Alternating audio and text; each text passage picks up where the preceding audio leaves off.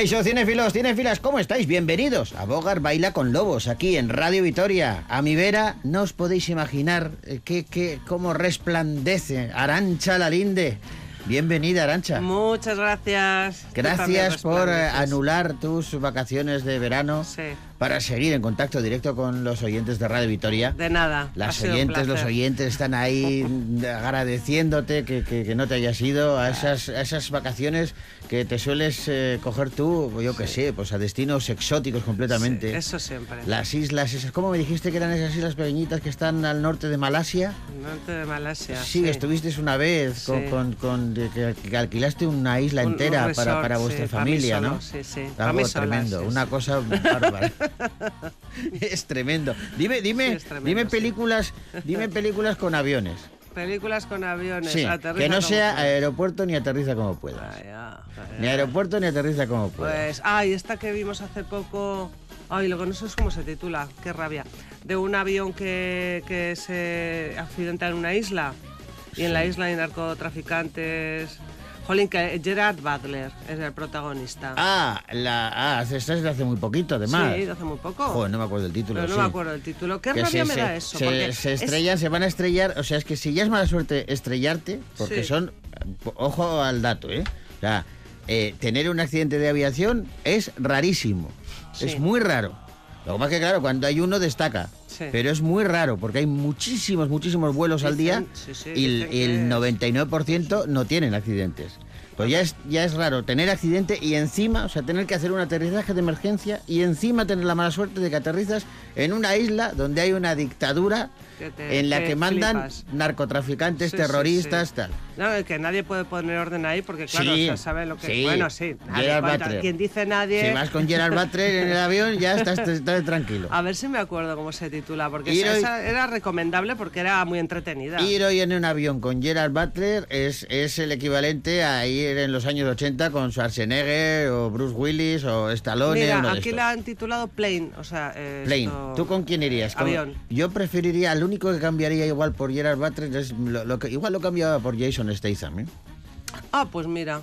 O los dos, ¿por qué no? No, mejor, claro, puestos a elegir, mejor los dos. Y si metes a Gal Gadot o alguna así, pues mejor, también tienes ahí un completo. en fin. Claro. Bueno, pues eh, estamos de vacaciones, estamos en agosto, el pero piloto, seguimos. perdóname, el piloto se titulaba. El piloto se Sí. titula, efectivamente, hace si, muy poquito. queréis, si la queréis ver es muy entretenida. Está Para entretenida, una tarde entretenida.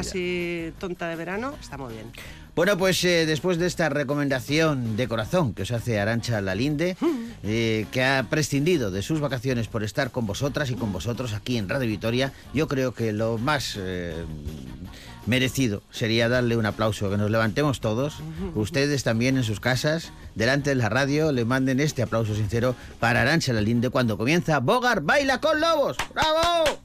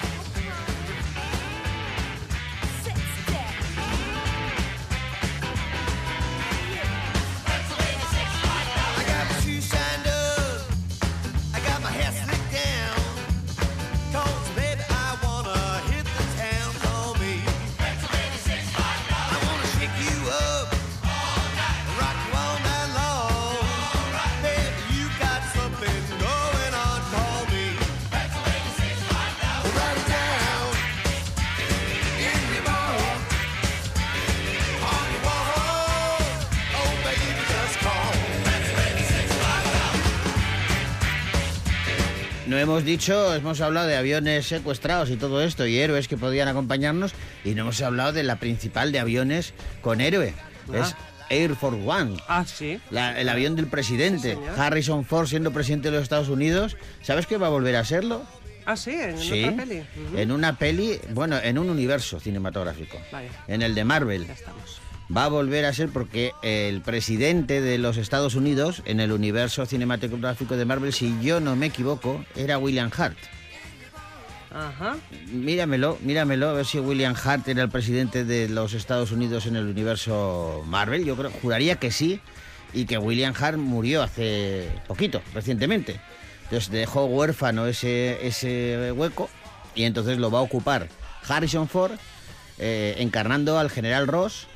Y espera, espera, lo vamos a mirar porque no sé si me estoy metiendo yo en un lío ahora, pero juraría que sí, ¿eh? Tenías Capitán América Civil Wars o Avengers o Avenger Endgame o Sí. La Viuda Negra. William Hart en Marvel era el general Ross. Interpretó a. Thunderbolt Ross en las películas del universo Marvel. efectivamente. Bueno, pues como William Hart Vale, murió, sí. el sustituto va a ser Harrison Ford, quien va a encarnar a este personaje. Y este personaje acaba convirtiéndose en los cómics en presidente de los Estados Unidos. Pero para más datos, acaba convirtiéndose en el Hulk rojo, que es una variante de Hulk. Tú sabes que Hulk es verde. Sí. Pues hay un Hulk rojo Es que también, acabo de enterar ahora mismo. que es el general. Trueno Ross. Vamos. Y entonces hay quien apunta a que eh, con sus 80 años podremos ver a Harrison Ford en el universo Marvel haciendo de Hulk. Solo que Hulk rojo. ¿Qué te Vale, parece pero no iba a hacer de presidente de los Estados Unidos. Claro. Va a hacer de las dos cosas. Es que es el presidente de los Estados Unidos. Ah, Hulk Rojo va a ser el presidente de los Estados sí.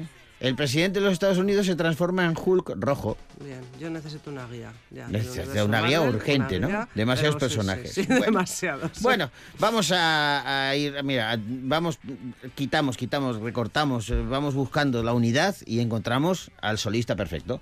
Tenemos a Bob Dylan, que es eh, quien hoy abre musicalmente nuestro programa, porque este tema eh, aparece en la película Wonder Boys y lo hemos querido recordar. A No one in front of me and nothing behind. There's a woman on my lap and she's drinking champagne. Got white skin, got assassin's eyes. I'm looking up into the sapphire tinted skies. I'm wild dressed, waiting on the last train. Standing on the gallows with my head Minute now, I'm expecting all hell to break loose. People are crazy and times are strange. I'm locked in tight, I'm out of range. I used to care, but things have changed.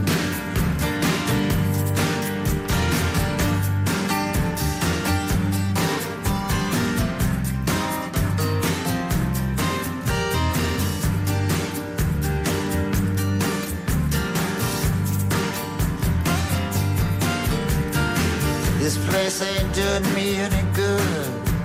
I'm in the wrong town. I should be in Hollywood. Just for a second there, I thought I saw something move. Gonna take dancing lessons to the jitterbug rag. Ain't no shortcuts. Gonna dress in drag. Only a fool here would think he's got anything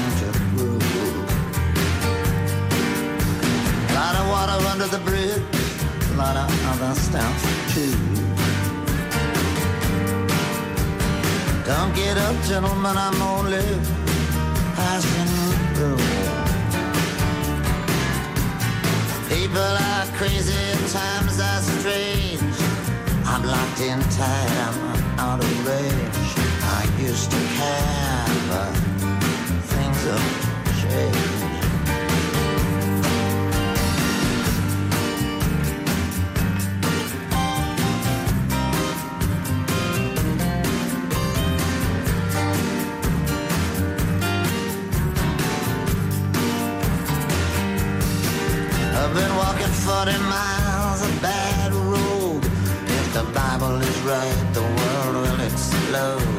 Trying to get as far away from myself as I can. Some things are too hot to touch. The human mind can only stand so much. You can't win with the losing hand. Feel like falling in love with the first woman I meet. Putting her in a wheelbarrow and wheeling her down the street. People are crazy and times are strange. I'm locked in tight. I'm out of range. I used to care, but things have changed. Único e irrepetible Bob Dylan, eh, que puso voz eh, a este tema para la película Wonder Boys, que hoy ha abierto nuestro programa y nos ha llevado hasta el momento exacto en el que nos vamos al cine.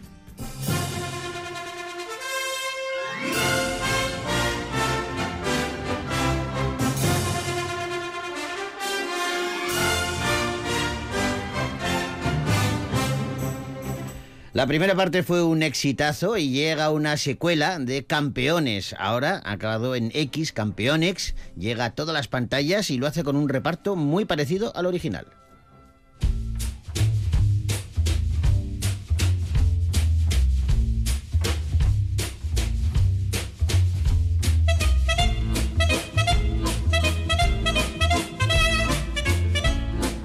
El grupo de los amigos regresa de sus aventuras baloncestísticas de hace unos años. Lo que pasa es que ahora el destino de los campeones no va a pasar por la disciplina del baloncesto ni el parqué de la cancha, sino que van a terminar, y todo de forma muy accidental, introducidos en el fascinante mundo del atletismo.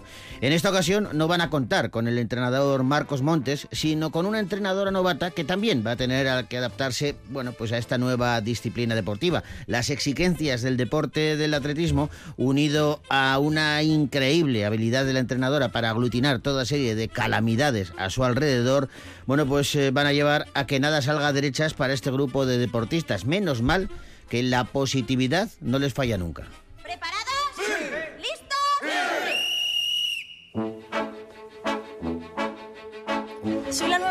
Y estoy reuniendo al equipo de los amigos. ¿Y, y tú qué experiencia tienes? Estas van a ser mis primeras prácticas, son obligatorias. Me refiero como entrenadora. Ah, eso cero. Nosotros jugamos a baloncesto porque nos encanta. Si están motivados con el baloncesto, imagínate con, Inscrito positivamente en la modalidad de atletismo. con el atletismo. Atletismo. Pero si somos un equipo de baloncesto. Que va, ya no. Mierda. ¡Qué cagada! Así que, atletismo. Ya me explicarás cómo lo has hecho. No se comprende un atleta que no sepa correr correctamente y pretenda obtener unos resultados óptimos. Hola, hola. Perdona que no me levante. Lo de las sillas de... Jesús Vidal, Helen García, Gloria Ramos o Roberto Chinchilla, entre otros y otras, son los protagonistas de Campeonex, eh, la secuela de la exitosa Campeones, que ha sido dirigida de nuevo por Javier Fesser. Y esta la repercusión de la primera película fue enorme porque se convirtió pues, en el evento cinematográfico de 2018. Eh, ganó tres premios Goya, entre otros muchos otros premios. Y a las salas de cine fueron tres millones y medio de espectadores y luego se logró una recaudación de casi 20 millones de euros en los casi 16 meses que permaneció en cartelera. El autor de la idea original de Campeones eh, es eh, un guionista llamado David Marqués, que también ha participado en esta secuela y que es amiguete y además tenemos la fortuna de que nos atiende siempre que le llamamos. David, ¿cómo estás? Muy buenas, ¿qué tal? Pues Buenas. encantados de saludarte y de hablar de Campeonex, eh, que ¿por qué Campeones ha acabado en X esta vez? ¿Tú lo sabes? Eh, pues eh, es que hemos hecho ocho secuelas antes y ha llegado esto. No, no, la verdad es que, que, que no... Ya, cuando yo ya estaba, ya, ya se puso, ya se había puesto la X esta y, y yo creo que es por el tema de los eSports, de, Ah, de vale. juegos, ¿sabes? Que, que por lo visto, vamos, yo no tengo mucha idea de, de esos juegos, pero pero por lo visto pues es como muy representativo la X de, Ya, ya, ya, ya. Sí, o, te- eso, eh, o por lo de Twitter, no sé. Estamos en, la- estamos en las mismas porque me parece que eh, tenemos una pertenecemos a generaciones parecidas en las que estamos un poco perdidos en ese terreno. Deberían ser nuestros descendientes los que contestaran, ¿no? Eh, pero bueno, puede ser. Compramos esa, esa versión. Oye, eh, David, eh, cuéntanos, eh, retrocedemos en el tiempo. ¿Cómo se te ocurre a ti eh, hacer una película como Campeones?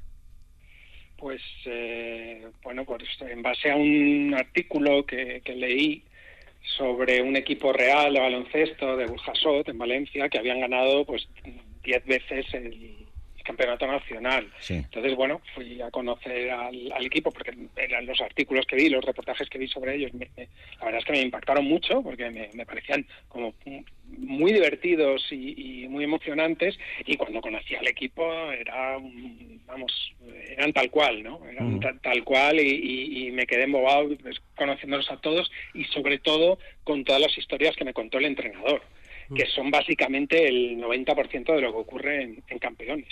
Claro, eh, eh, yo creo que el gran éxito que tuvo esta, eh, esta película, eh, David, fue el tratamiento eh, que se le da a los personajes, ¿no? Que en ningún momento se les mira eh, con cierta condescendencia o se les mira por encima del hombro o se les trata como personajes diferentes, sino al revés. Lo que se les da es naturalidad y esa naturalidad Sí. es la que triunfó. Sí, sí, es que, vamos, yo mm, después de conocerlos y, ver lo cachondos que eran, lo, lo que se reían de, de sí mismos y, y a la vez indirectamente hacía que nosotros, o sea, yo, yo me veía como un bicho raro cuando, cuando estaba cuando estaba con ellos, ¿no? Porque veía, hostia, estos tíos son unos cachondos, se lo pasan tan bien, no tienen filtro, no tienen tal, y, y, y me doy cuenta de, de, pues de todas esas discapacidades que tenemos los demás. ¿No? Claro, para, para socializar y para cualquier cosa. Entonces, eh, bueno, pensé que, que la manera de hacer esto tenía que ser una comedia. Eh, y, y en eso me emperré y lo tuve clarísimo desde el principio. Pero una comedia, como dices, eh, desde, desde, o sea, sin pasarte, sin- Claro, sin claro. llegar a reírte de ellos, pero tampoco siendo paternalista, que eso es otro error en el que, en el que se solía caer, ¿no? No, bueno, de, de hecho, bueno, eso- en la, en la, ya en la primera parte, en esta, eso yo creo que el público lo tiene superado. Pero en la primera parte sí que había veces, fíjate, te diré que incluso no tanto viendo la película, sino si veías el tráiler antes de la película, que en el tráiler se te escapaba una, una sonrisa o una risa y lo hacías como con disimulo, porque no sabías si te podías Es reír que o no. yo- ¿Te acuerdas, David, eh, que, que nos enseñaste un teaser antes, mucho antes de que, se- de que nosotros hubiésemos oído hablar, eh, se, se oyera hablar de la, de la película? Y la, la reacción de, de Joshua y mía cuando, cuando vimos ese teaser... Oye, que- me acuerdo del balonazo. el- que era sobre el balonazo, Sí. que es uno de, las, de los momentos del, del tráiler más, más gracioso. Te- nos reíamos, pero nos reíamos como que como, como, como para adentro, como no sabíamos si nos teníamos que reír. Y claro, yo esto me lleva a preguntarte si, si antes de, de- de empezar a rodar la película, o, o sea, cuando ya la estabais rodando, quiero decir, antes de que se montara y todo eso, enseñabais sketches de este tipo a personas con, con capacidades diferentes. No, pero, pero Arancha, lo que pasa es que cuando antes de empezar a rodar, lo que se hizo fue eh, hablar y enseñar el guion a multitud de, de asociaciones. Claro. O sea, lo que hicimos fue ponernos, o sea, ellos ya conocían la historia entera, ellos ya conocían el tratamiento que se iba a hacer y eso estaba muy claro en el, en el guion original. Entonces, estaban muy tranquilos. Sí que es cierto que esto sacado de contexto, pues parecía que, que fuera, pero realmente, ya lo sabe todo el mundo, en esa película de quien nos estábamos riendo era del personaje de... de- Claro, de- de- del entrenador, Claro, efectivamente. efectivamente. Y yo te lo Claro. decía, yo te lo decía porque justo el, el día del estreno, eh, una amiga mía tiene un hijo con capacidades eh, diversas también, y, y me contaba el día siguiente esta amiga que, que se lo había pasado en grande y que en muchas ocasiones en la- eh, de la película, después de un diálogo, decía, pues claro, como diciendo, es normal lo que están diciendo, o sea, eh, eh, lo llevaba. Sí. sí, sí, totalmente.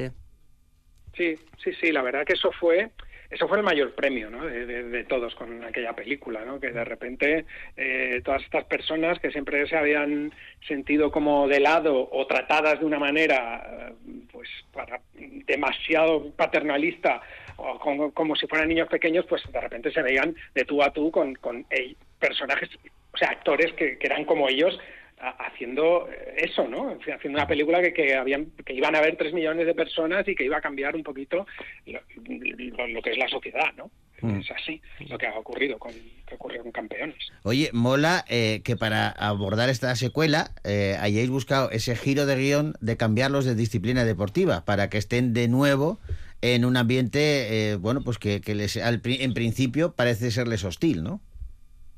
Sí, sí, bueno, a ver, se intentaba no repetir, eh, porque claro, volver al mundo del baloncesto eh, era como demasiado, ¿no? Entonces se, se intentaba buscar otra cosa distinta, pero sin, sin huir del todo del, del mundo de la competición y del deporte, ¿no? Entonces, bueno, se optó por, por el atletismo, que, que en el fondo son muchos deportes, no, no solo uno.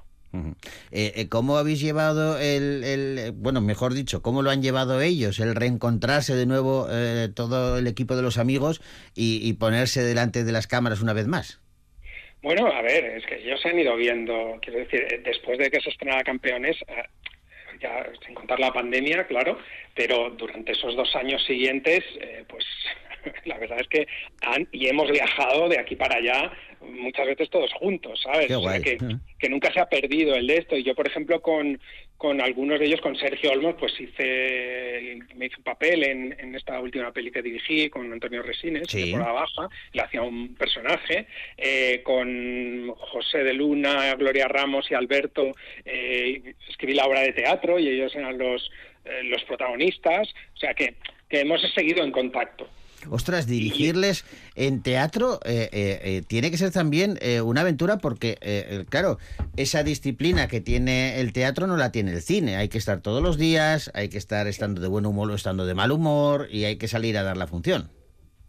Sí, sí. A ver, yo no dirigí la obra, ¿eh? La dirigió Ah. David Otone, de, de Illana, y yo la escribí, Sí. básicamente. Yo lo que pasa es que, a ver, la, la, la ventaja que tengo es que los conozco Claro. y sé lo que puedo lo que puedo pedir, ¿no? Y sé hasta dónde hasta dónde puedo escribir. Entonces, eh, bueno, ellos lo superaron con creces, lógicamente, todo, y lo hicieron suyo, y, y yo vi la obra un par de veces y, y la verdad que es que son unas bestias, o sea, salían ahí una hora y media y, se llevan al público de, de calle, o sea, que, Mm. Que nada, les- Por cierto, has, has hablado por ahí de En temporada baja, esa peli que dirigiste con, con Antonio Resines, entre otros, eh, como protagonista. Eh, eh, tuve la oportunidad de verla y me encantó, te quería felicitar por ella. Y, y Fuiste tú el que fui a verla. fui yo, fui yo. no, sabes que somos seguidores tuyos y que además Sí, sí. particularmente me encantan esos diálogos que, que haces y eso, cómo, cómo, cómo manejas la ironía y cómo reflejas muchas veces la sociedad. Y en esta te esmeraste, porque claro, era una representación de, de una, eh, una clase social muy concreta, pero que además tenía dentro de la propia clase social diferentes eh, eh, perspectivas y diferentes personajes. Sí, bueno, no deja de ser una prolongación de los personajes que, que yo llevo haciendo toda la vida, ¿no? Resines podría haber sido perfectamente uno de los personajes que ya salió en otras películas mías. Sí, sí, o el sí. personaje de Coquemaya, para mí, yo me lo planteé como el Carlos Areces de, del Club del Paro, pero más joven. Sí, sí. ¿Sabes? O, o- o Fele Martínez podía haber sido el Quique de, de Aislados. Así que, base, pero, pero lo irónico es que era un guion que, que, o sea, era un encargo, quiero decir. Este guion era de, de Asier Garcochagarría, de, de guion. Uf, hostia, se me ha ido ahora. Ah, pues pensaba que era tuyo el guion.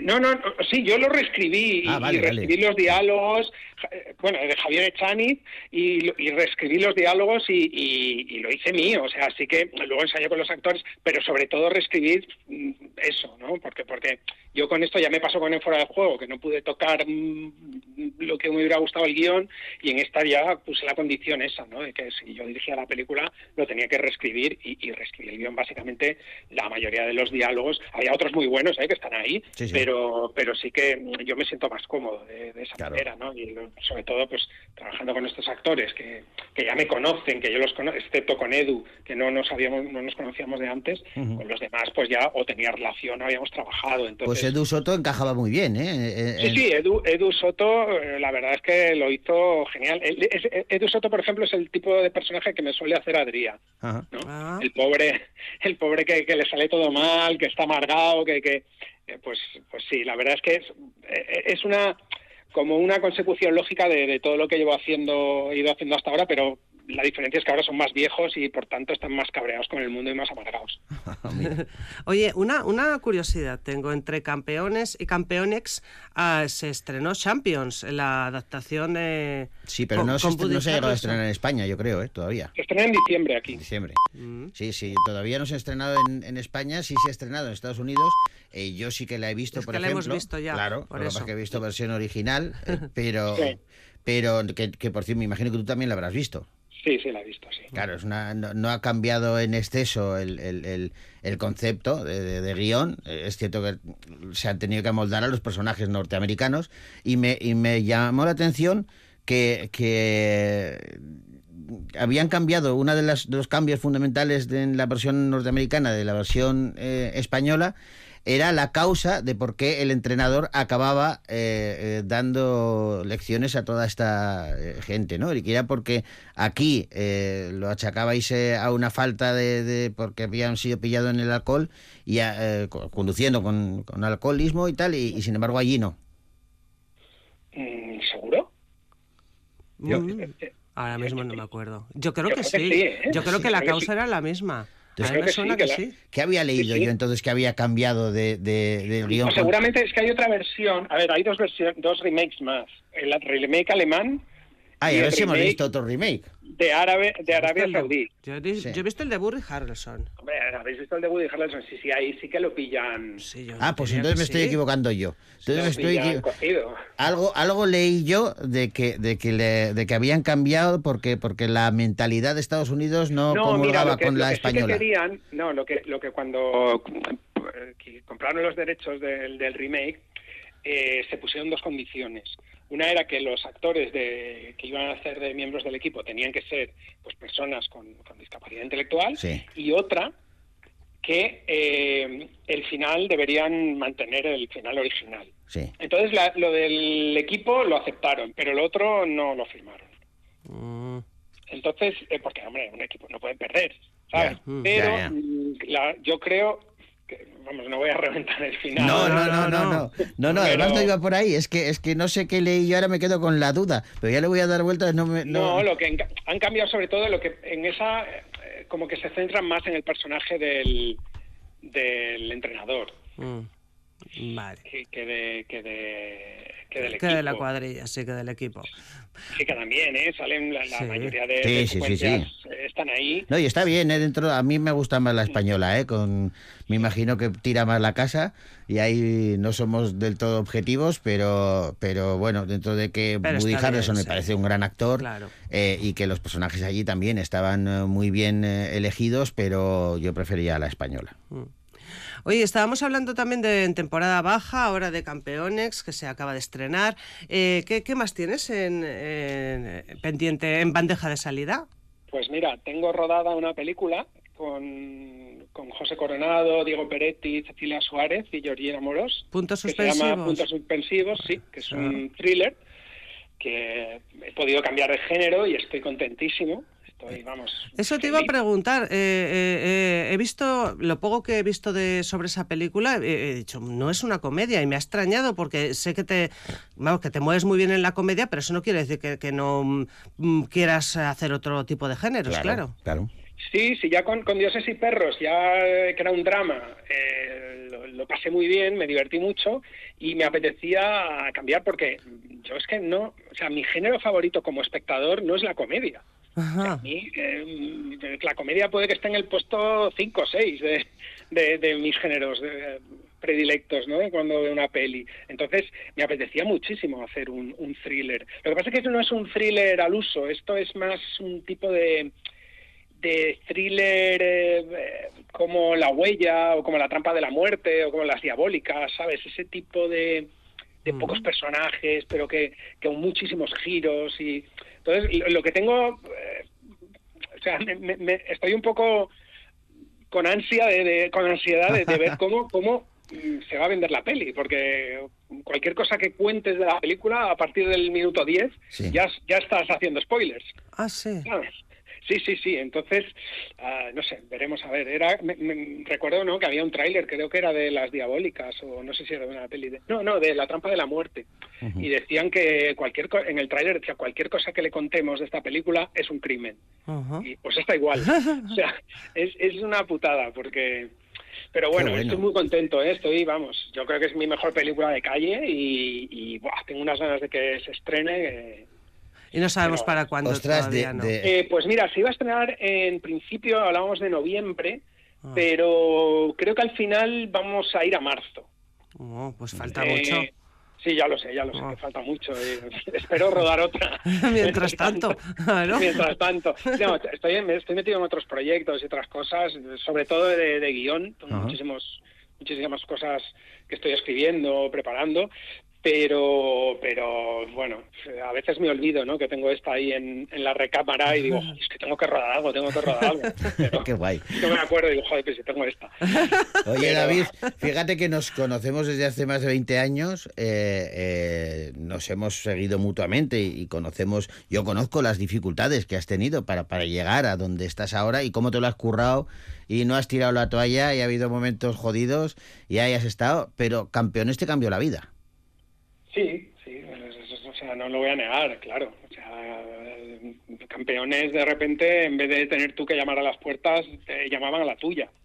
Y esto, pues, desde que ocurrió esa peli, pues, eh, me ha ido pasando, ¿no? Entonces, tengo la suerte de que gracias a, a campeones, y, y me, me congratulo mucho porque, porque hubo un momento que estuve a punto de, de hacerla yo. Bueno, dos veces. La primera vez cuando escribí el guion, luego estuvo tuvo un parón ahí de cuatro o cinco años y luego, justo antes de que llegara a manos de, de, de que se la mandara a Fesser, yo estuve a punto de, de firmar con una productora y hacerla. Lo que pasa es que, claro, iba a ser otra peli pequeñita, Claro. eh, con pocos medios, y entonces me, me llegó la opción de que o la hacía yo de esa manera o se la cedía a Javier Fesser, que yo era muy fan, eh, no lo conocía personalmente, pero era muy fan de, de todo lo que había hecho y, y sabía que ese guion en sus manos pues eh, iba a tener mm, una repercusión multiplicada por mil de lo que podía hacer yo, eh, entonces, eh, vamos, no me arrepiento de nada. de- Claro. De menudas decisiones. ¿verdad? Hay que tomar a veces, pero claro, es que es, eh, por, el, por el bien, eh, dices, mm, ¿la hago yo o, o la cedo? Sí, pero es por el bien de la historia, por el bien de, uno mismo. Bueno, Sí. pues, no sé, pero lo que pasa es que hay que saber dar ese paso atrás, ¿no? Claro. Sí, es que, es que, claro, era una película muy delicada, porque es lo que te digo, o sea, yo no hubiera podido permitirme hacer un casting como el que se hizo Claro. esa película. Claro. Eh, con, ¿Sabes? O sea, no, no hubiera tenido el presupuesto para, para eso, y eso supongo que hubiera mermado la, pues, la calidad de la peli, ¿no? Entonces, uf, yo me encontraba otra vez en ese brete de una peli pequeñita, eh, que decía, no, o sea, podemos llegar a un millón, un millón y algo, pero claro, al final el campeón es que costó más de tres millones, tres millones y pico, cuatro, no, Claro. no sé cuántos son al final, pero, pero claro, es que o sea, la logística de esa película es mm, era muy complicada, ¿no? En, en todos sus aspectos. Entonces, claro, eh, yo me reuní con, con Manso y con Fesser y vi que sobre todo yo lo que quería ver es que tu- tenían tuvieran la misma visión que tenía yo de la película, ¿no? Eso lo viste Era rápido, ¿no? Una comedia, Eh. Comedia y, y bueno. Y eso, que- eso lo viste rápido, ¿no, David? Eh, Sí, en- sí, bueno, tuvimos una reunión de casi dos horas que estuvimos allí hablando y tal y cual, y yo enseguida pues vi que, que sí y, y, bueno, y Y tiramos para adelante, y para adelante. Pues mira, para adelante. y mira dónde estamos ahora, con esa secuela que se estrena ya, que, que, que seguro que también funciona como, como un cañón, y con, y con un David Márquez que está hablándonos, fíjate, cuando hablábamos con él hace años, eh, que, que tenía una película por la que había luchado y por la que había currado una barbaridad y se sentía feliz.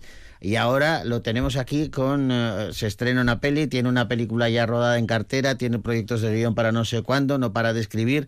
O sea que lo cual nos alegramos porque te lo mereces mucho, David. Me acuerdo, yo me los agradezco mucho, además yo me acuerdo mucho de eso, de cualquiera, que, que Sí. ganamos en Vitoria, Sí, sí. el festival, que ahí fue donde nos conocimos y, y para mí, vamos, eh, joder, significó mucho, ¿no? Es, eh, es una- para mí ganar ese premio ya era la hostia. Sí, sí, Vamos, pero ¿sabes? claro, Es- pero- Es que en esos tiempos para mí es como ganar un Oscar, si es que, ¿sabes? Pero yo creo que me tomaba, en, ese, en esos momentos te tomabas las cosas con, con más, hostia, con, con más emoción, ¿sabes? Porque Sí, ahora claro. es- te das cuenta de que todo es tan gradual, o sea, va, va todo tan... Dices, hostia, has firmado ya para hacer la peli, qué alegría. Pero claro, es que no, no te fías, dices, ya, pero es que seguro que se cae, es que no sé qué, es que no sé cuánto, es que Claro, luego a ver si la se estrena. O sea, no acabas de, no acabas de disfrutarlo nunca. Y Claro. recuerdo en esos tiempos que, que era cualquier cosa que pasara, era una alegría tremenda, ¿sabes? Hombre, yo recuerdo a toda la familia de, de cualquiera que vino aquí a, a- a- a- Sí, sí. con las camisetas amarillas. Sí, Sí, que nos metimos ocho o diez en la habitación, Sí. que no lo sabíais, que, que iba viendo gente con camisetas amarillas y decía, ¿pero estos cuántos han Yo, yo- yo decía, ¿qué poder de convicción tienen estos tíos que han venido de, de lejísimos y de repente todo Vitoria tiene camisetas amarillas? Todo el mundo va con las camisetas amarillas de cualquiera. Pero fue fantástico. Y, es cierto que desde entonces eh, somos amigos y, hemos, y nos hemos seguido la pista mutuamente y, y- y- y has pasado, has, has estado ahí a pico pala, pico pala, pero pasando momentos eh, complicados. Sí. Sí, pero joder, me emperro en las cosas. Mira, el Club del Paro, por ejemplo. Sí. ¿Te acuerdas que te enseñé aquella, Sí, sí, sí. aquel corto, aquella promo? Joder, he tardado tardé casi 10 años en, en conseguir hacer esa peli. Sí, sí.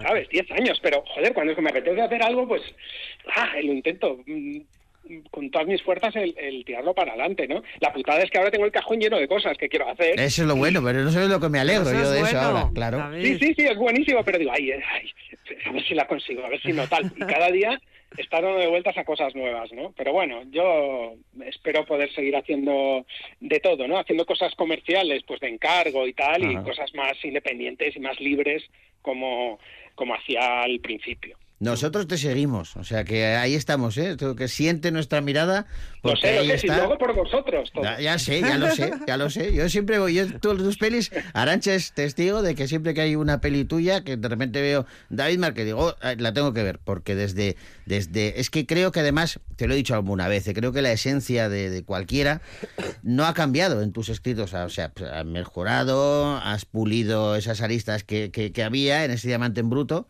Pero esa, esa, esos diálogos, sobre todo, eh, que a mí me encantan, siguen estando ahí. Ese alma de, de- de- de- de- de ese David Márquez joven sigue estando en, en- en la última peli que vi tuya. Me alegro, me alegro que lo digas porque me doy cuenta de que, joder, igual no he cambiado tanto, ¿sabes? Que es una putada porque sigo siendo el chaval ese de 20 y pico y ya tengo 51, ¿sabes? ¿Qué me vas a contar? ¿Qué me vas a contar a mí? No, Por eso no- te decía lo de, lo de personajes más amargados y más cambiados Sí, sí, sí. mundo, ¿sabes? Ahí está a punto de hacerte el chiste, pero he dicho, no, no, vamos a dejarlo. Lo vamos a meter en el, en el barro. Así que vamos a, a dejarlo aquí, recomendando a la gente que vaya a, a ver Campeonex, que, que seguro que le va a gustar. Y David, que te mando un abrazo enorme, eh, que sabes que te queremos un montón. Y a seguir, te seguimos la pista, o sea que en, breve, en cuanto estrenes otra historia, ahí estamos para llamarte y para seguir Yo a charlando. vosotros también, os quiero mucho. Y nada, cuando, cuando esté la próxima, me llamáis, que espero que sea... Bueno, el hecho del año que viene tenía otra cosa también, no me acuerdo. El Odio el Verano, una peli de Telecinco y Sony, Sí. que con Jordi Sánchez, eh, Roberto Álamo, Oh, qué buena. eh, Julián López, Kira Miró, María Boto, Sí, Malena vaya. Alterio, que se estrena, el, es una comedia, Esa es una comedia, sí. familiar, Sí. que se estrena el año que viene. Ah, qué bueno, pues nada, ves, si es Que que no... Telecinco y Sony, sí, sí, se y esta, y se le había olvidado, con ese reparto y con... Sí, eh, sí, se le había sí. olvidado. Bueno, esta, esta es, es un guion, ¿eh? O sea, la escribí, Ya, ya. la ha dirigido Fer García Ruiz, el director de Descarrilados. Sí. Ah, sí. Y, y nada, es una peli muy divertida, muy blanca y, y está, está muy bien. Esa se estrena el, el año que viene también. Pues nada, nada, que te seguiremos llamando, David, no lo dudes. Pues nada, venga. Un abrazo. Muchas gracias y un beso grande. Igualmente para vosotros. Agur. Agur.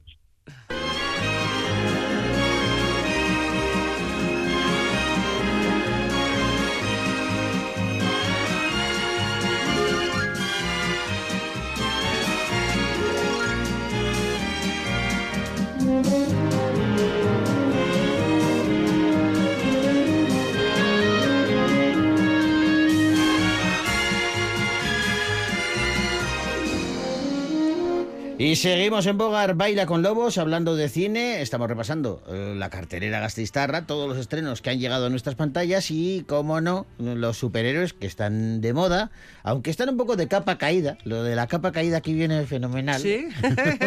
Pero, eh, mira, vamos a hablar de un superhéroe que seguramente no conozcas, pero que también tiene su propia película que estrena esta semana, Blue Beetle.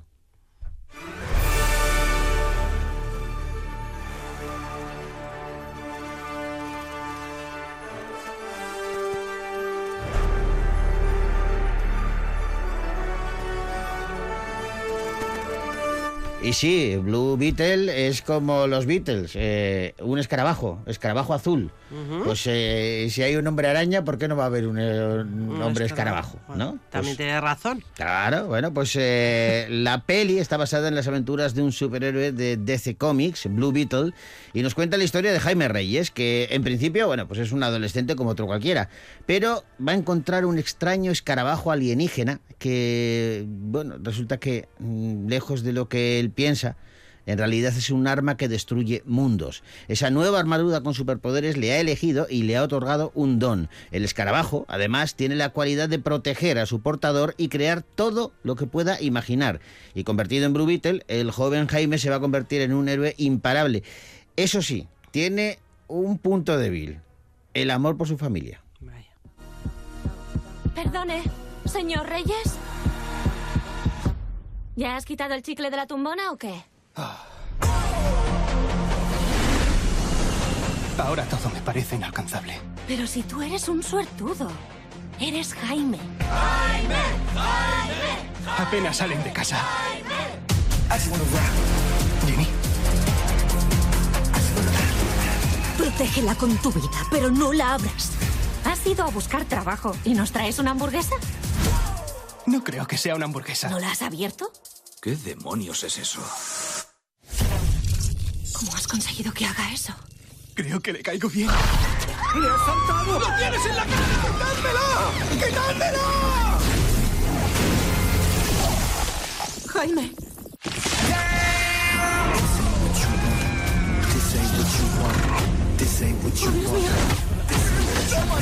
Solo Maridueña, Bruna Marquesi, Susan Sarandon y Harvey Guillén son algunos de los protagonistas de Blue Beetle, esta película de superhéroes que dirige Ángel Manuel Soto.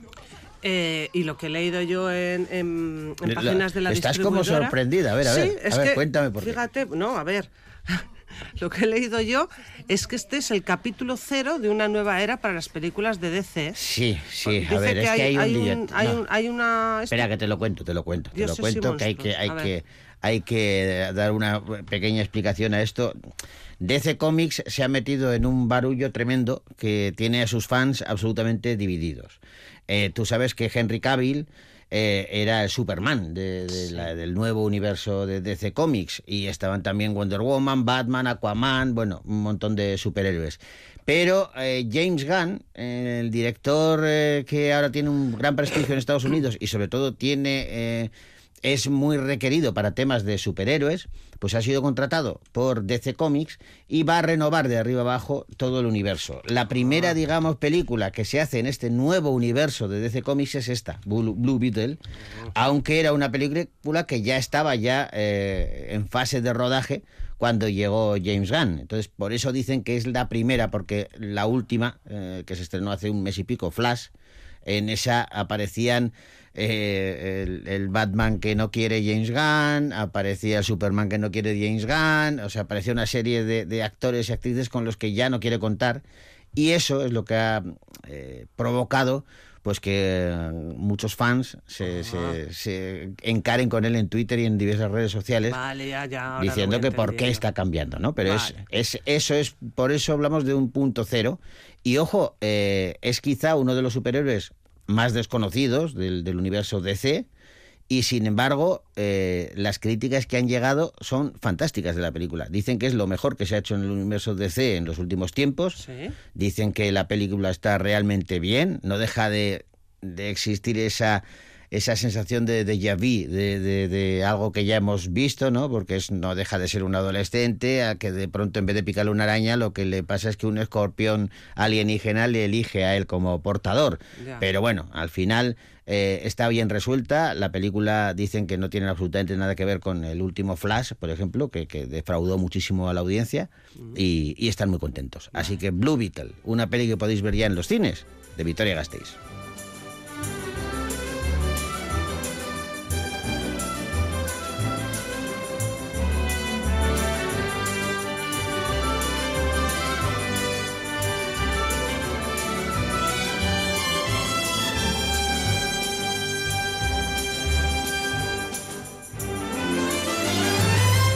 Vamos ahora con una producción histórica que se titula La Última Reina.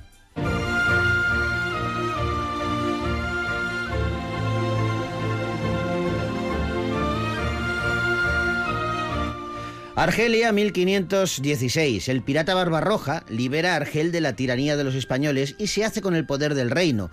Hay rumores que apuntan a que el corsario ha asesinado al rey Salim Tumi a pesar de su alianza y contra todo pronóstico, una mujer le planta cara, la reina Zafira. A medio camino entre la historia y la leyenda, la vida de esta mujer nos habla de su lucha y de los conflictos personales y políticos que tuvo que sufrir por el bien de su país. Los españoles nos rodean. No tenemos tiempo de armarnos. Todo el mundo te hace caso. Que Dios esté contigo, Salim. Llamemos a Lush. Es la única solución.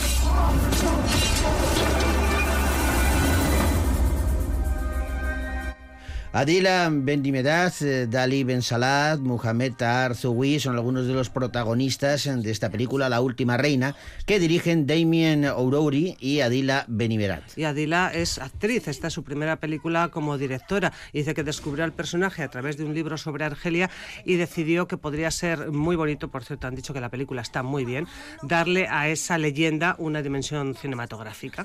Pues se la han dado en La Última Reina, una peli que podéis ver ya en los cines de Victoria Gasteiz.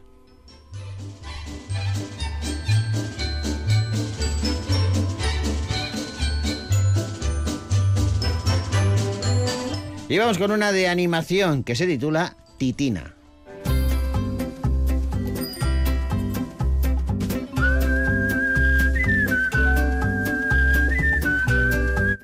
Humberto Nobile forma un gran equipo con su mejor amiga, su perrita Titina. Ambos viven en paz hasta que el increíblemente famoso explorador Roald Amundsen le contacta porque desea cumplir su sueño. Quiere viajar al Polo Norte y ser el primero en explorarlo y descubrirlo. Por ello, Amundsen le pide que diseñe un vehículo que le pueda servir para este propósito. ¡Chucho asqueroso, ladrón de salchicha! Pero si yo no tengo ningún perro. ¿Estás solita? ¿Cómo te llamas? No, ha dicho Titina. Sí, Titina. ¿Es usted Humberto Nobile? Me presento, soy Roald Amundsen, el explorador. Estoy pensando en hacer un viaje al Polo Norte. Cachanes eh, dirige con mano firme esta película de animación Titina, en donde bueno pues nos encontramos eh, con una animación 2D clásica, digamos, pero que está muy bien hecha y que ha cautivado a mucha Y audiencia. es que está basado en una historia real porque Amundsen, eh, y Titina, la, la perrita, fueron los primeros en sobrevolar el Polo Norte. De hecho, Titina fue el primer animal en convertirse en una superestrella internacional. Tras alcanzar la fama en 1926, visitó Japón, fue recibida en la Casa Blanca, recorrió Hollywood.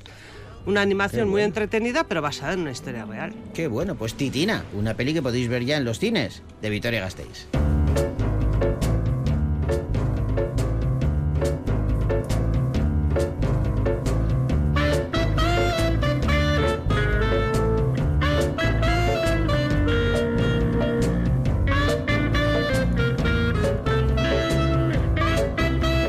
Una que mezcla ciencia ficción y suspense. Megalodón 2, La Fosa.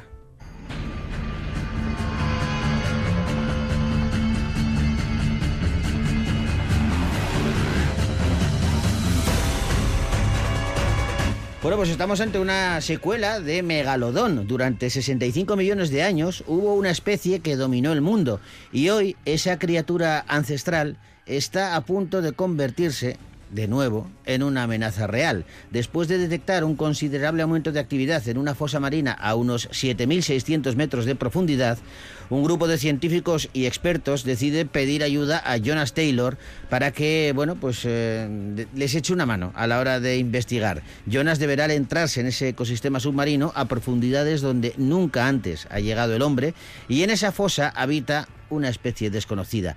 Y sea lo que sea, Jonas y su equipo tendrán que enfrentarse a lo que habite allí abajo. Pronto van a descubrir que se trata de megalodones gigantescos.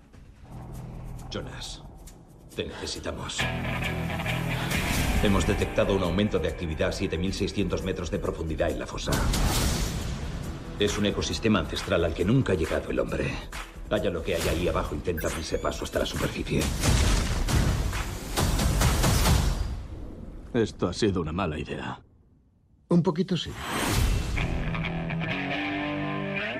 ¿Sabes cuál es el problema, Arancha? Que esta vez hay muchos megalodones y que cazan en grupo. Eh, pues. tenemos ahí problemita. Vamos Menos a- mal que a- tenemos a Jason Statham, que repite como protagonista junto a Jin Gu y Suya Sufia Kei, y todos ellos dirigidos por Ben Whitley. Acordémonos de que es un tiburón gigante prehistórico. Pero tiburón, en, pero, pero, pero Gigante. gigante. cuando dices gigante te quedas corta, ¿eh? Sí, me quedo corta, muy grande, muy grande. Se come Que- los, los tiranosaurios los- rex como si fuesen aceitunas. Sí.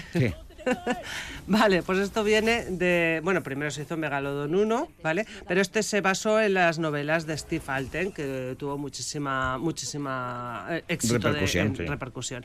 Bueno, pues ya se está hablando de tres megalodones, ¿eh? Ya, Teníamos tres. un megalodón que fue muy esto, el segundo Bueno. que lo está esperando mucha gente, y ya se está pensando en un tercer megalodon. No había un globo, dos globos, tres globos, pues lo mismo, megalodones, ya está, no pasa nada. Megalodón 2, La Fosa, una peli que podéis ver ya en los cines, de Victoria Gasteiz. Bye.